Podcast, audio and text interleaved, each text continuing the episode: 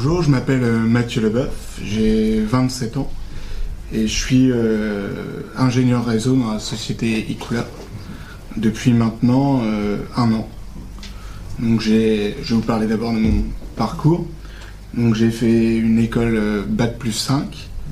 J'ai fait deux ans dans, une école à Paris et après je suis revenu à Reims. Donc j'ai fait l'EXIA, qui est l'école d'ingénieur informatique du groupe CESI. Donc en 5 ans, j'ai terminé l'année dernière. J'ai été pris en stage de fin d'études à la société Icula. Et à la fin de ce stage, j'ai eu une offre d'embauche. Et donc du coup, je suis resté. Ça fait maintenant un an que, que je suis en poste. La fonction euh, d'ingénieur réseau chez Icula, ça va consister à en plusieurs tâches. Tout d'abord, la première, c'est, on va dire, une tâche de supervision. C'est-à-dire, on va on a des outils qui nous permettent de vérifier que le, réseau fonctionne bien et qui nous envoient des alertes en cas, de problème.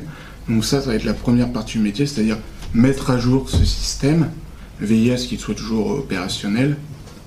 voilà, c'est une phase qui prend, du temps de mettre à jour toujours son système de monitoring, comme on appelle. C'est-à-dire plusieurs logiciels, parce qu'on n'en a pas qu'un, qui nous envoient certains types d'alertes en fonction des, les événements qu'on subit.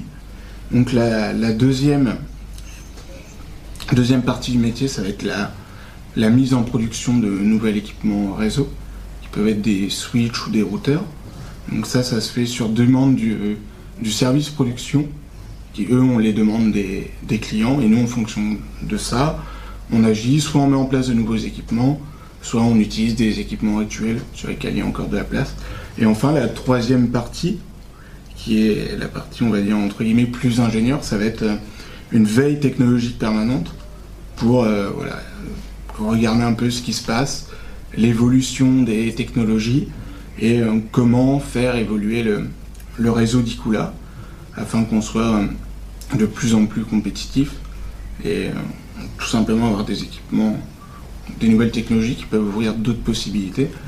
Donc c'est une phase qui qui est intéressant car on teste plusieurs technologies et en fonction de cela, on voit telle ou telle technologie va être le plus adaptée à, notre réseau, tout en se disant bien que le réseau est assez est une, partie très critique dans un data center. C'est-à-dire que s'il n'y a plus de réseau, les clients n'ont plus accès à leur machine.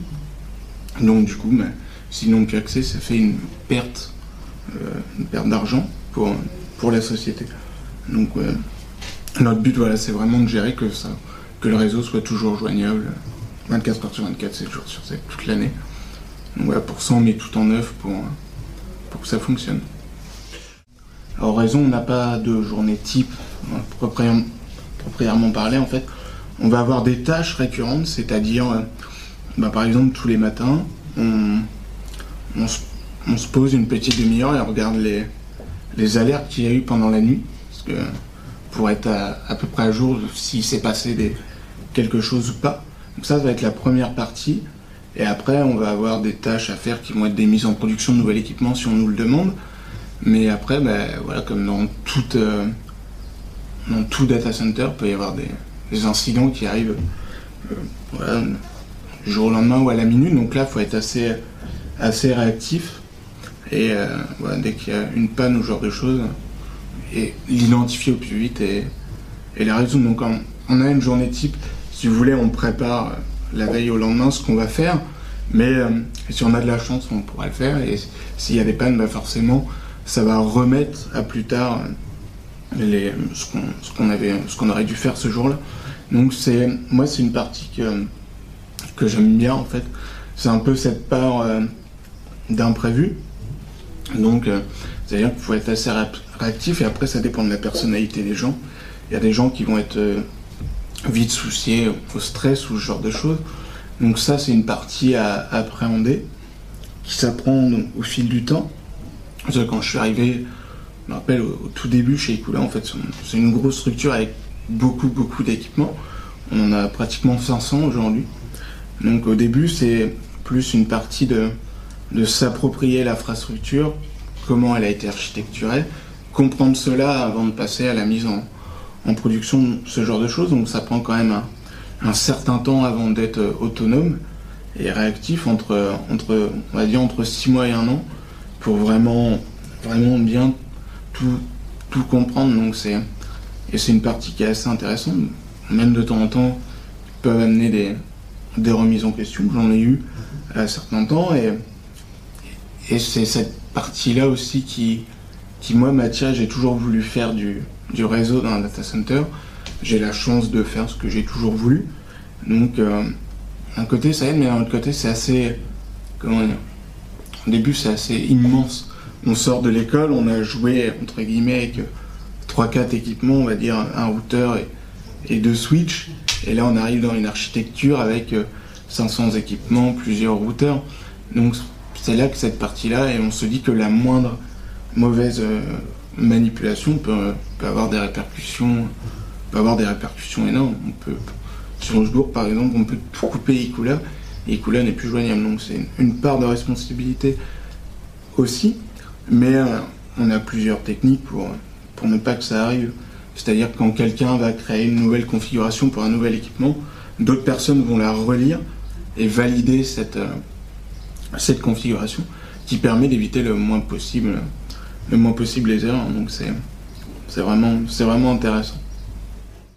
Alors j'ai travaillé durant un de mes stages sur une plateforme de SD1, donc c'est assez complexe à, prendre en main, mais c'est aussi assez euh, assez perturbant, je dois dire parce que on a l'habitude, de dire faire du réseau à l'ancienne, mais on déploie tout de A à Z, alors qu'un SDN va être une technologie, on a un équipement qui lui va, va déployer pour nous au final. Donc c'est c'est assez compliqué à prendre en main parce que bah, il va déployer certaines choses qu'on va on, se dit ok c'est déjà fait alors on n'a rien vu passer et c'est lui qui l'a fait. Donc il y a deux on va dire il y a deux mondes. C'est un peu comme euh, l'intelligence artificielle ou ce genre de choses. Il y a des personnes qui disent bah, c'est bien, c'est une nouvelle technologie, c'est l'avenir, mais d'un autre côté, c'est aussi une technologie qui, euh, pas le SDN, je pense ce genre de technologie en, en, général, qui là peuvent, peuvent amener des, on va dire des, des questions plus éthiques et plus euh, d'ordre philosophique et moral, c'est-à-dire bah, la place de, l'informatique dans, notre société. On le voit à l'heure actuelle avec l'IoT, qui est l'intelligence des, des, objets connectés. Donc après, il y a plein d'objets connectés. Donc il y a, il y a certains objets, bon, on va dire c'est génial. Par exemple, on a Amazon Echo, genre de, genre de petits, de gadgets, c'est super. On lui dit, mais nous telle musique, et eh ben, il va nous mettre telle musique. Après, mais après, il y a d'autres objets. Après, il faut voir ce qui se cache derrière ça. Et c'est, je pense, c'est un peu un enjeu global. Et en fait, au final, il y a un peu une part de, de politique derrière tout ça. Donc c'est, mais euh, l'IoT c'est l'avenir, non, pour moi dans le domaine, dans le domaine de l'informatique. Dans le data center, moi je ne pense pas, mais euh, dans le data center on peut avoir, je pense, des nouvelles technologies qui vont arriver et qui vont permettre de, pallier pas certaines difficultés, mais de rendre le, réseau plus autonome. C'est un de nos défis aussi, mais tout en restant maître de, notre réseau. C'est-à-dire pas que le réseau prenne la part sur, l'être humain, mais toujours avoir cet aspect de comprendre ce qui se passe et d'être toujours un peu entre guillemets en alerte. Par exemple, si on prend les outils de supervision, c'est un bonheur de travailler avec des outils comme ça. On voit les, les alertes qui arrivent, on n'a pas besoin de se connecter sur tous les équipements. Et quand on a beaucoup d'équipements, c'est très avantageux. Parce qu'en en un clic, on peut voir d'où vient la panne et, et comprendre ce qui se passe et la résoudre. Mais euh, moi, je pense pas que dans les, dans les data centers, ça viendra, mais pas sous cette forme, pas sous cette forme-là.